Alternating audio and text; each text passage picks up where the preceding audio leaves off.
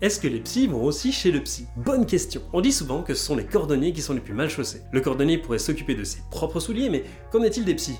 Est-ce qu'ils peuvent s'auto-diagnostiquer et s'auto-traiter? Et est-ce que leur connaissance sur la psychologie humaine peut leur éviter d'aller consulter une consoeur ou un confrère? Je vais poser la question à Catherine pour savoir si elle-même continue à avoir un psy et si ça lui arrive d'avoir comme patient des collègues psy. Avant de commencer, si la psychologie et la psychothérapie vous intéressent, n'oubliez pas de vous inscrire à notre lettre psy. C'est un email qu'on écrit Catherine et moi et qu'on vous envoie une semaine sur deux. Il contient trois articles et une citation pour mieux comprendre votre psychologie et l'univers de la psychothérapie. L'inscription est gratuite et il suffit d'ajouter votre email sur notre site catherinapsy.com tout attaché. Et maintenant que j'ai fait ma petite réclame, on va pouvoir se. Alors, est-ce que tu vas toujours chez le psy? Ça m'arrive, oui. C'est plutôt euh, pour du pro ou pour du perso? Bah en fait, ça dépend. Dans- euh, si c'est personnel, oui, je, vais aller voir le psy.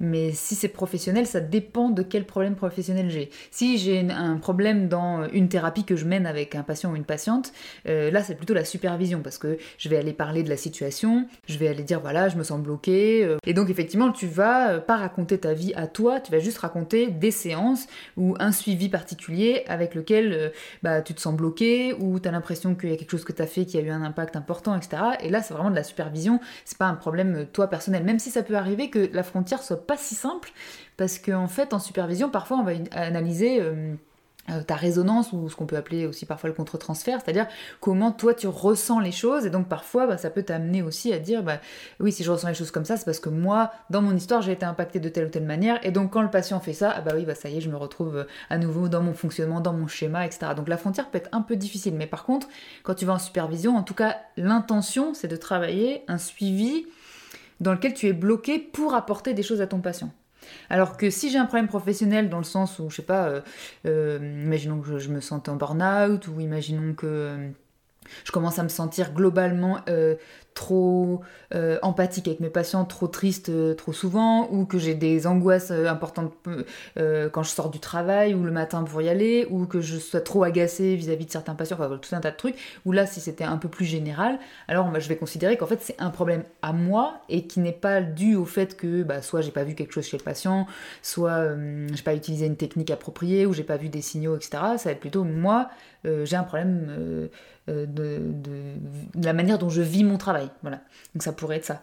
Euh, et donc, euh, voilà, quand c'est perso, oui, tu vas chez le psy, mais quand c'est pro, ça dépend quelle est la problématique pro. Alors, au tout début de ma pratique, par exemple, comme beaucoup de psy, euh, euh, parfois, je me disais, je culpabilisais beaucoup, parce que, bah, évidemment, les gens qui viennent te voir, ils, sont dans, une souffrance intense et, ils ont envie de souffrir moins très rapidement.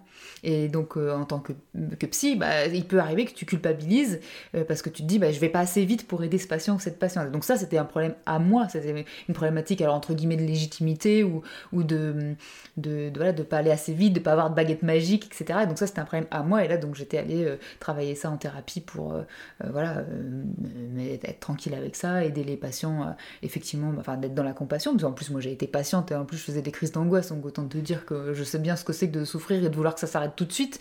Et, et du coup, voilà, je- j'ai pu aller euh, au début de ma pratique, par exemple, euh, en thérapie pour ça. À l'heure actuelle, tu vas toujours chez le psy ou, ou pas? Alors en ce moment oui, parce que Mhm. j'ai eu euh, un petit souci euh, euh, personnel récemment, donc je l'ai rappelé après les vacances d'été pour lui dire bon là je crois qu'il faudrait qu'on refasse quelques séances et puis finalement tu vois ça fait quelques mois et je suis toujours parce que bah, ça me permet de comprendre de plus en plus de choses et de m'apaiser de plus en plus.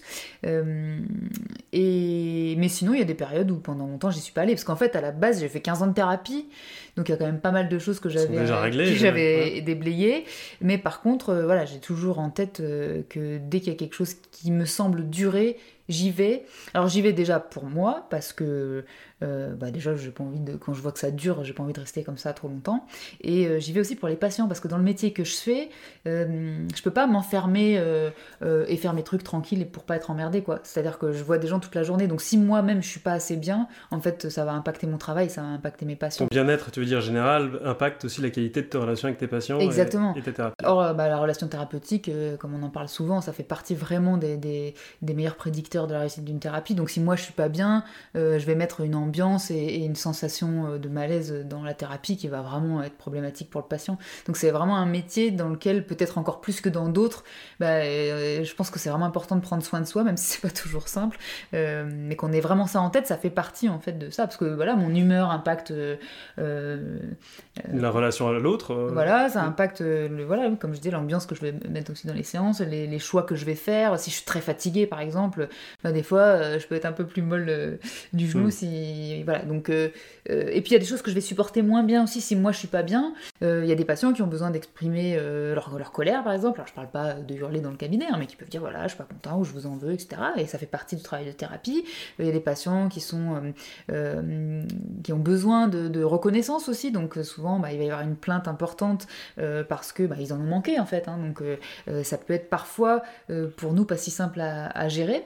Et en fait, si toi t'es pas bien, bah, tu vas être désagréable avec ton patient quand il fait ça. Alors que le patient ou la patiente, tu sais quand on est patient, c'est son boulot de patient. Et c'est ça, on fait notre boulot de patient. déjà, c'est déjà bien d'être là. Donc on fait comme on peut et voilà. Et donc si toi en tant que psy, il y a des choses que tu supportes pas parce que tu es fatigué, parce que tu travailles trop, parce que tu as des angoisses en ce moment, parce que tout un tas de trucs, ou tu es inquiet ou inquiète parce qu'il se passe des choses dans ta vie, bah, ça va être difficile. Donc jusqu'à un certain stade, quand tu as fait des années de thérapie, euh, tu peux mettre de côté, tu peux euh, euh, mettre... moi, des je dis à mes patients, mes problématiques, je les mets dans le placard derrière, là, et puis voilà. Puis, mais si tu es vraiment pas bien, bah en fait tu arrives plus à faire ça. Donc, que ça doit presque être obligatoire pour les psys de faire ce, ce genre de travail ah bah moi je pense vraiment que ça fait partie de la formation, d'avoir euh, soi-même déblayé suffisamment de choses. Quand tu veux faire de la psychothérapie, après si tu travailles en équipe ça peut être un petit peu différent parce que tu es un peu étayé par différents mais quand tu es en libéral et que tu es seul, euh, pour moi c'est vraiment hyper important d'être suffisamment conscient ou conscient de ce que tu impactes dans la thérapie. La dernière fois quand on parlait de la systémique avec Julien, il disait vraiment, euh, on se pose la question, et c'est le cas dans les approches avec lesquelles je travaille aussi, on se pose la question de moi en tant que thérapeute, qu'est-ce que j'induis dans la relation thérapeutique, qu'est-ce que j'induis chez mon patient, et donc d'être très conscient ou consciente de ça, parce qu'on ne peut pas ne pas induire quelque chose, mais c'est important de, se rendre compte de ça. Et si tu n'as pas suffisamment euh, euh, comment dire, de connaissances sur comment tu fonctionnes, euh, comment tu réagis à certaines choses de manière un peu automatique, comment tu es, etc., c'est, bah, tu vas passer à côté de plein de choses. Donc pour moi, ça devrait faire partie de la formation. Alors malheureusement, parfois, bah, déjà, en formation, on le dit pas, ça peut arriver. Mhm. Parfois, euh, on n'explique pas l'importance, donc on dit ce serait bien que vous alliez en thérapie, mais on n'explique pas pourquoi c'est aussi important. Euh, et du coup, bah, les gens n'y vont pas. Puis après, il y a la dimension financière, c'est qu'effectivement, euh, voilà, quand, quand t'as pas beaucoup de moyens, surtout au début de ta pratique, le temps de te faire ta patientèle et tout, bah, peut-être tu peux pas ni aller en, thérapie, ni faire de la supervision. Et ça, c'est vrai que c'est un problème. Et comment ça se fait que toi, tu puisses pas faire toute seule ta propre psychothérapie vu que tu as déjà un grand bagage technique, tu as beaucoup de connaissances, pourquoi tu peux pas le faire toi-même, euh, faire tes auto-diagnostics et euh, ton auto-psychothérapie euh, finalement? Bah, Comme on le dit souvent, c'est une partie de ce qui traite, c'est la relation. La relation, c'est au moins deux personnes. Même si tu connais la théorie, comme ce qui va faire que les choses bougent, c'est pas que intellectuel, c'est beaucoup émotionnel et corporel. Et donc, tu as, besoin de cette relation, c'est-à-dire avec des feedbacks, quelqu'un qui réagit. Par exemple, si tu veux travailler la reconnaissance, bah, si t'as pas quelqu'un en face qui te la donne, la reconnaissance, euh, tu, vas tu vas faire ça tout seul, mais ça va pas du tout avoir le même impact. Et puis parfois, tu disais, euh, je pourrais m'auto-diagnostiquer, bah non, même quand t'es psy, euh, vaut mieux pas faire ça, parce que de toute façon, tu es juge et parti. Hmm. Et donc, de toute façon, la manière dont tu ressens les choses, euh, tu, vas, euh, tu vas pouvoir voilà, dire, mais bien sûr, c'est sûr, c'est ça, et en plus, t'as, as tes propres biais, le biais de confirmation, donc t'as vu ça, t'as une idée de ça, du coup, tu vas voir plus que ça après. voilà, donc, non, c'est important d'avoir des feedbacks, et, et même, pourtant, moi, je, mon psy actuel, il travaille vraiment avec des approches très similaires aux miennes, hein. il fait de l'EMDR, en tout cas, moi, quand j'y vais, on fait de l'EMDR, et, et, et en plus, il travaille pas exactement comme moi, donc c'est vraiment intéressant. Euh, et, mais voilà, je sais ce qu'il fait, quand il me pose une question, je sais pourquoi il me pose cette question, etc. Mais si je suis en train d'analyser ça, bah moi je suis pas dans la relation et donc je suis pas en train de réparer un certain nombre de choses. Non, vraiment, euh, c'est pas du tout pareil de, de faire de l'MDR avec quelqu'un qui te guide, auquel cas toi tu peux lâcher toute la théorie, tu, tu peux vraiment être dans tes émotions, alors que si tu es en plus en même temps en train de réfléchir, t'es pas vraiment là quoi. Donc euh, non, non, ça suffit pas du tout. Tu, tu peux... Puis quand, de toute façon, quand tu es dans une émotion forte par exemple, c'est pas forcément le cas aujourd'hui, mais à d'autres époques de ma vie, euh, j'étais dans des émotions fortes. Si j'avais essayé de, faire mon propre diagnostic, je serais tombée à côté de la plaque. Ou, voilà, enfin, t'as besoin de la relation et que quelqu'un te fasse des feedbacks et de ressentir ce qui se passe quand quelqu'un te dit une chose que même si toi tu te l'as dit, ça fait pas du tout la même chose sur le plan émotionnel. Peut-être que si, si tu veux prendre un pas de côté, enfin faire un pas de côté par rapport à des problèmes, euh, peut-être que c'est plus facile avec une personne extérieure qui peut t'orienter. Euh, Puis parfois la personne va te suggérer des hypothèses qu'elle a en tête et toi tu n'y avais jamais pensé, justement parce que toi tu es dans ton schéma, dans ton système avec tes propres biais, tu as vu un hmm. truc, tu, fais que tourner en rond sur ton truc et hop, on t'ouvre une autre porte, ah ouais c'est pas vrai, j'y avais pas pensé. Et, et pourtant, tu aurais pu y penser avec un autre patient, parce que tu aurais été extérieur. Donc ça veut dire que quand tu es extérieur à une situation, émotionnellement, ce sont pas du tout les mêmes choses qui s'activent. Euh, alors que quand tu es dedans, bah, c'est les, schémas qui s'activent sont pas forcément les mêmes. Donc toi, il y a des choses que tu vas pas voir, même si elles sont devant toi, puis patient à côté, le, psy va te dire, bah ouais, mais peut-être euh, ceci ou cette... Ah ouais, pas con, ouais, j'y pas pensé. Donc non, non, c'est pas du tout pareil. Est-ce que c'est pas un peu difficile euh, d'aller voir un psy quand on est déjà psy Peut-être que euh, tu pourrais ressentir de la culpabilité en te disant, ben voilà, euh, j'ai fait tant d'études pour être psy, euh, je suis encore obligé d'y aller, donc peut-être de la culpabilité ou, ou de la honte de se dire que bah, voilà, je suis encore obligé d'aller voir le psy alors que moi-même je suis psy, je devrais entre guillemets impeccable euh, Alors sur le plan professionnel, non, j'ai pas du tout ça. Je me dis pas puisque je suis psy, je devrais plus y aller. Au contraire, je le vois comme je disais tout à l'heure. Euh, je le fais aussi pour mes patients pour que je sois suffisamment bien euh, quand je les reçois pour être vraiment complètement dédié à eux et, et voilà. par contre, ça a pu m'arriver et si je suis fatiguée, ça peut revenir d'avoir honte parce que j'ai déjà fait 15 ans de thérapie donc ça, c'est pas professionnel, mais c'est de me dire, putain, au bout de 15 ans, t'en es encore là, quoi. Ah et ça, ça peut m'arriver, tu m'as déjà entendu le dire. Voilà, c'est, là, oui, ça me peut m'arriver si je suis mal lunée, mais un peu moins maintenant, parce que voilà, j'ai travaillé quand même euh, beaucoup sur moi, mais bon, je reste un être humain, et de temps en temps, je me dis, t'as fait 15 ans de thérapie. Euh, sauf que ça fait des années que je dis 15 ans, ça, maintenant, ça doit faire un peu plus. et là, fait des pauses aussi, donc c'est pas 15 ans. Enfin, donc, voilà, donc dans ce domaine-là, oui. Après, c'est pas parce que je suis psy, c'est pas lié au fait de psy, c'est plutôt le fait que, bon, t'as déjà fait tout ça, et, voilà, tu devrais avoir tout réglé, mais en fait, quelqu'un me dirait ça. Tu vois, par exemple, un, très bon exemple de ce que, avec les autres, c'est pas pareil qu'avec toi. Moi, si j'ai des patients qui me disent ça, je dis bah oui, ok, mais on est un être humain. Et en fait, en vrai, on pourrait passer toute sa vie en thérapie. Ça veut pas dire que tu vas souffrir toute ta vie. C'est-à-dire que moi, aujourd'hui, quand je vais chez mon psy, je suis pas du tout dans le même état émotionnel que euh, quand j'avais 20 ans et que j'étais dans des crises d'angoisse énormes. Quoi. Donc là, c'est sûr que, euh, bien sûr, c'est moins vital. Par exemple, aujourd'hui, si je prends un rendez-vous et que mon psy me dit, bah, j'ai pas de place avant un mois ou un mois et demi, c'est pas grave. À l'époque, euh, il fallait que ce soit dans la semaine parce que j'étais tellement mal qu'il fallait que, voilà. Donc je suis de toute façon pas dans le même état émotionnel. Euh, je suis pas en état de crise, je veux dire. Quand t'es quand même quelqu'un qui, est, sociable, qui connaît beaucoup de collègues, euh, donc dans la ville où tu es, tu as tout un, tout un petit réseau. Euh, comment tu fais pour choisir un psy? Euh, Parce que est-ce que tu préfères aller voir quelqu'un qui est complètement inconnu pour toi ou au contraire aller voir un ou une collègue? C'est pas très recommandé d'aller voir son ou sa collègue euh, parce que bah, justement tu auras des biais et puis en plus bah, parfois dans la thérapie tu as besoin de pouvoir en vouloir à ton psy, euh, tu as besoin de pouvoir ressentir des choses et, du coup ça peut venir impacter ton amitié. Donc euh, hmm. vraiment je recommande pas de, faire ça. Moi mon psy c'est pas mon ami, c'est même si je l'apprécie beaucoup, voilà je vais pas avoir des je vais pas boire des coups avec lui. Alors en plus là celui-là comment je l'ai connu, je crois que je suis allée sur le site de MDR France il y a quelques années quand j'ai eu besoin à l'époque à Lyon et, voilà, comme il me convient bien. C'était la première fois que j'avais un homme et je pense que ça m'a permis de traiter des choses que j'avais pas pu traiter avant. Euh, parce que du coup j'avais un, transfert différent avec lui qu'avec euh, avec les femmes que j'ai eu avant, puis il faisait de l'EMDR.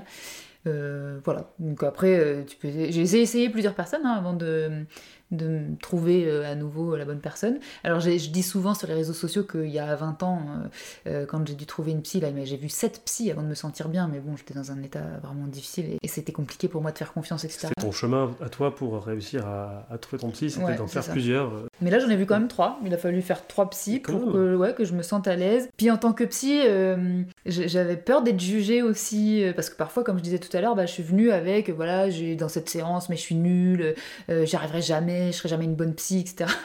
Et je me disais, le pauvre, il doit se dire, oh là là, mais, oh là là, mais elle a l'air euh, craint cette psy-là, etc. Mm. Mais... Et j'avais très, donc j'avais très peur d'être jugée, euh, donc j'ai mis du temps avant d'aborder, d'aborder ces, ces angoisses-là que j'avais ou ces hontes-là que je pouvais, enfin plutôt culpabilité de pas aller assez vite, pas trouver tout de suite la bonne technique, etc. Et, et voilà. Et je, en fait, aucun des trois, hein, aucune des trois que j'ai que j'ai vu ne m'a jugé en fait. Mais voilà, lui, j'ai eu un petit un petit feeling particulier. Ça s'est mieux passé. enfin, je dirais pas mieux passé euh, en termes. Ils étaient toutes bien, ils étaient tous bien les trois, mais, mais lui, j'ai eu. Je sais pas, il, s'est passé quelque chose. Euh, comme tu me dis souvent, je crois que physiquement, il ressemble un peu à mon père. Et oh. je sais pas du tout si ça joue. Je parle pas trop de mon père euh, en thérapie, mais enfin en tout cas pas à cette époque de ma vie. Mais ça se peut, pourquoi pas. en tout cas, j'ai eu un feeling. Et euh, est-ce que euh, toi, dans ta patientèle, tu as, tu as des psys? Bah oui. Ouais. Et euh, comment c'est pour toi? Est-ce que euh, de voir euh, quelqu'un qui est en thérapie et qui dit bah je suis psychologue, est-ce que ça te fait stresser? Est-ce que tu as peur de mal faire? Comment ça se passe pour toi? J'ai pas plus peur de mal faire, puisque moi-même en tant que psy, je vais chez le psy, je sais bien que j'ai pas envie d'être traitée comme quelqu'un d'autre. Ça m'est arrivé ça par contre, que euh, comme j'étais psy, bah, la personne en face euh, imagine qu'il y avait plein de choses que je savais ou que je ou qui étaient claires pour moi, etc. Mais à nouveau, quand c'est toi qui es dedans, euh, t'as plus du tout la même objectivité. Enfin, même si l'objectivité, on a pu dire dans d'autres podcasts qu'on est, c'est relatif, mais de man- d'une certaine manière, t'as pas le même recul en tout cas que que quand c'est pour tes patients. Donc euh, moi, quand je vais chez mon psy, je veux pas qu'il me traite comme une psy en fait. Je veux qu'il me traite comme une patiente lambda qui arrive avec ses problèmes lambda. Et, à la rigueur, c'est à moi de dire s'il veut me faire de la psychoéducation, c'est-à-dire m'expliquer un concept ou un truc. Si je le sais déjà, je peux lui dire. Mais hum, mais je préfère qu'il qu'il fasse avec moi comme avec n'importe quel patient. Donc moi, du coup, j'ai tendance à faire ça avec mes patients. Je leur dis ça aussi. Si je vous explique des trucs que vous connaissez déjà, bah, dites-moi. hein, bah. Mais sinon, moi, je vous traite comme, euh, euh, comme d'autres patients ou patientes. Euh, par contre, ça a pu m'arriver, moins maintenant, parce que ça commence à faire un certain temps. J'avais peur que euh, bah, ils critiquent mes méthodes, quoi. Surtout quand ils font la même, les mêmes approches que moi. Euh, quand j'ai des psys qui travaillent déjà en EMDR ou en psychotrauma, euh, il y avait une partie de moi au début qui se disait oh là là, mais si ça se trouve, ils font pas pareil. Et puis au final, moi, mon psy fait pas du tout comme moi. hein. Il a pas du tout la même façon de travailler que moi. Et pourtant, il fait aussi de l'EMDR. Et en fait, bah, ça me va bien aussi, quoi. Enfin, donc, donc maintenant, non, c'est pas. Et vous avez des résultats en plus avec une façon différente Exactement. sur une méthode pourtant identique. C'est assez- assez, c'est assez rigolo. Bah d'ailleurs la petite histoire que je raconte de temps en temps, c'est que moi quand j'ai rencontré ce psy, donc j'ai fait de l'EMDR euh, puisque mon entourage me l'avait demandé, euh, parce qu'après des années de thérapie, j'étais toujours euh, assez hypochondriaque et c'était un peu lourd pour l'entourage. Et puis j'y suis allée et puis bon sa manière de travailler, je sais pas, c'était très différent. Je pense que peut-être je jugeais un petit peu aussi. Et puis j'ai fini par dire au bout de quelques mois, bon ça sert à rien, ça marche pas, ça avance pas quoi. Et en fait, euh, l'entourage m'a dit Mais tu déconnes, tu continues à y aller parce que ça marche très bien. Nous, on n'entend plus du tout parler de tes maladies et c'est très bien, ça nous soulage donc tu vas continuer. Ouais, parce que t'attendais un effet, euh, un effet halo sur toi. C'est ça. Ça, ça y est, tu es guéri, mais, mais non, en fait, c'est plus, euh, c'est plus subtil que ça. C'est juste que ça disparaît comme si ça se Bah, dissolvait. en tout cas, pour moi, ça s'est passé Ouais. comme ça. Je sais que pour certains patients, c'est différent. Il y a une espèce de ce qu'on appelle parfois l'insight, c'est tout à coup, tu as une espèce d'illumination émotionnelle. Alors, si c'est pas suivi d'effet, en fait, en général, c'est une sensation émotionnelle et elle dure pas forcément.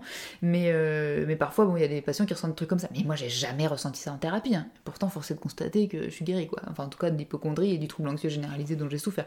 Donc, vraiment, euh, euh, c'est- c'est. Bon, bah voilà, ça a marché, c'est ces approches qui sont un peu différentes des miennes. Et, et ok, très bien, quoi. À ton avis, est-ce que les psys euh, sont les patients les plus compliqués à traiter? Je te demande ça parce que bah, je rebondis sur ce que tu disais tout à l'heure. Euh, est-ce que voilà, un psy quand il va pas chez un, quand il va chez un confrère, est-ce qu'il serait pas en train d'analyser tout ce qu'il est en train de faire, en train de se dire ah bah là il est en train de faire telle technique ou telle euh, ou telle partie de l'approche euh, J'ai pas lu d'études là-dessus. mhm. Euh, je peux juste te donner une opinion qui vient de ma propre réflexion avec ma pratique et de mes échanges avec mes collègues qui reçoivent aussi des psys et, et puis de nous, ce qu'on se rappelle d'avoir été comme patient ou patiente. Euh, je pense que oui, les psys sont des patients et des patientes difficiles, mais non pas forcément parce qu'ils analysent tout. Moi, ça a été mon cas, en tout cas au début, mais tu vois, aujourd'hui, par exemple, je vais chez mon psy, je suis complètement détendue, j'ai confiance en lui, j'a- j'analyse plus du tout ce qu'il fait, quoi. Enfin, je me laisse porter par ce qu'il m'amène. Donc je pense que ça, ça peut être une phase, mais je suis pas sûre que tous les psys soient comme ça. Et. et donc, je dirais pas que c'est à cause de ça, mais je dirais que c'est, à mon avis, je serais intéressée d'avoir des études là-dessus, mais on fait pas ce métier. Euh, je vais dire par hasard, bien hasard, sûr, on fait peut-être aucun métier par hasard, mais euh, je pense que c'est un métier qui est quand même un peu spécial. J'ai des patients des- régulièrement psy qui me disent ça, mais on fait quand même un métier chelou quoi. Enfin, je veux dire, toute la journée, on écoute des gens qui nous racontent des trucs difficiles, leurs souffrances. Euh, nous, bah, on reçoit tout ça quoi. Qu'est-ce qui fait qu'on fait ça pendant des dizaines d'années, tu vois? Euh, alors oui, c'est passionnant, mais c'est quand même aussi un peu, euh, un peu étonnant, voilà, comme, euh, comme, comme métier. Donc je pense que, en fait, j'aurais l'idée que pour cho- avoir choisi ce métier, faut déjà venir, faut déjà avoir un passif, tu vois. D'accord. Donc il y aurait un biais de recrutement peut-être Ouais, un peu là-dessus. je dirais, il y a Ouais. un biais de, de sélection qui Mm. fait que les gens qui sont psy sont des personnes peut-être statistiquement à problème. En tout cas, moi, je pense que j'ai été une patiente. Pas aujourd'hui. Je pense qu'aujourd'hui, je suis plutôt euh, conciliante. euh, Enfin, je sais rien. Il faudrait que ce serait à mon psy de le dire. Je pense pas que je sois très chiante aujourd'hui. Je pense que j'ai été une patiente extrêmement difficile. je jugeais tout, j'analysais tout. Enfin, c'était mon système de protection, hein, mais j'étais tellement mal que voilà, j'étais dans la réaction permanente, dans une forme d'agressivité aussi. Je pense que j'ai été compliquée, je rejetais tout, etc. Je venais quand même, mais je critiquais beaucoup. tout était nul, mais je venais quand même. J'avais besoin de ça, voilà, j'avais besoin de ça pour euh, vérifier que j'allais quand même être acceptée, et puis de toute façon je savais pas faire autrement, et voilà. Euh, aujourd'hui je pense que c'est un peu différent. Donc voilà, je pense moi je pense que oui, c'est pas si simple, euh, mais c'est plus parce que bah voilà, peut-être que statistiquement on a plus de problématiques. Mais hmm. c'est une opinion, si les gens qui nous écoutent veulent nous envoyer un, un mail pour nous donner leur opinion, ça m'intéresse parce que bah, moi j'ai pas lu d'études sur le sujet, ou si vous en avez d'ailleurs, je veux bien que vous me les partagiez, ça m'intéresse. Ce serait une étude rigolote. Hein. Est-ce que les patients psy sont plus difficiles que les autres Ce sera forcément une étude américaine. Donc finalement, tu vois souvent des psys, euh, même, euh, même en dehors de ton, de ton cabinet, que ce soit pour voir un psy pour tes problèmes personnels ou même pour, un, pour voir des psys dans des problèmes professionnels, pour les supervisions. Euh, dont tu parlais au début. J'ai entendu dire aussi qu'il y avait ce qu'on appelle les intervisions. Mmh alors, qu'est-ce que c'est que ça? L'intervision, c'est quand tu te regroupes avec des collègues. C'est juste tu vas discuter avec des collègues sur. Euh, tu peux discuter des choses un petit peu comme en supervision, mais la différence c'est que c'est pas euh, une action de formation. C'est-à-dire moi je vais en supervision, je paye une séance euh, de supervision et donc là je suis vraiment en formation et, mon superviseur ou ma superviseure va pas me parler de lui ou d'elle. Un peu comme on ferait en thérapie, mais on viendrait juste pour voilà, je veux parler de tel patient aujourd'hui parce que j'ai telle difficulté avec. Euh, alors qu'en intervision, tu discutes avec tes collègues sur différentes situations et on va euh, chacun notre tour parler, etc. Il y a, pas personne n'est rémunéré. En général, enfin, ça dépend. On se fait des petits cakes parfois. Les personnes qui ont lu mon livre ont, vu le cake au citron euh, qui a été fait par un des collègues dans la petite scénette sur l'intervision. Voilà. Donc finalement, c'est un peu comme un groupe d'entraide entre psychologues, voilà, pour débloquer des situations qui sont un petit peu, un petit peu Alors ça peut être débloquer des situations ou manger du cake. Ou manger du cake. Et cela dit, en supervision, parfois tu peux y aller aussi pour des rappels théoriques. Moi, j'ai fait une supervision euh, en EMDR récemment et une autre en thérapie des schémas parce que moi, j'aime bien avoir des supervisions spécifiques sur certaines approches. Parfois, il y a des, des personnes, des collègues qui ont euh, un superviseur ou une superviseur intégratif ou intégratif, c'est-à-dire qui fait plusieurs approches. Moi, j'aime bien quand je fais une supervision que ce soit juste sur une approche. Ça me permet d'être vraiment euh, pointu dans chacune de mes approches. Et donc là, j'en ai fait une en, en EMDR et une en, en thérapie des schémas. Et on a refait des éclairages théoriques et du coup ça te remet un petit peu les, les, choses euh, au clair quoi dans la tête. Donc tu peux aussi faire ça. Ça peut être pas forcément parler de situation euh, de patient. Euh. Donc on a la réponse maintenant. Est-ce que les psys vont aussi chez le psy? Oui, beaucoup finalement. enfin ça dépend, hein, ça dépend, mais on, peut effectivement voir. on peut être beaucoup entouré de psy, avoir recours au psy. Et vraiment ça, ça, ça m'importait qu'on puisse faire un épisode comme ça parce que c'est une question déjà qu'on me pose souvent parce que parfois les gens ont l'impression que les psys, voilà, ça y est, ils sont émotionnellement parfaits, ils ont plus jamais de problème. Mais en fait, on pourrait y aller toute la vie si on veut. Ça, ça arrive toujours. déjà on a apprendre sur soi, je pense, euh, parce qu'on évolue. Donc même si à un moment donné, tu as réglé des trucs, bah, au bout d'un moment, tu évolues, euh, tu avances en âge aussi. Euh, à partir d'un certain âge, bah, peut-être on se pose plus de questions sur bah, la fin de la vie. C'est-à-dire, quand tu arrives à la moitié de ta vie, il y a des questions que tu te posais avant ou que, tu te poses plus du tout. quand les enfants s'en vont, il y a des questions que tu... Donc, en fait, tu, tu peux avoir travaillé plein de trucs, mais il se passe des choses dans ta vie qui font que potentiellement, en fait, si tu as envie de continuer à te découvrir, bah, tu peux aller en thérapie.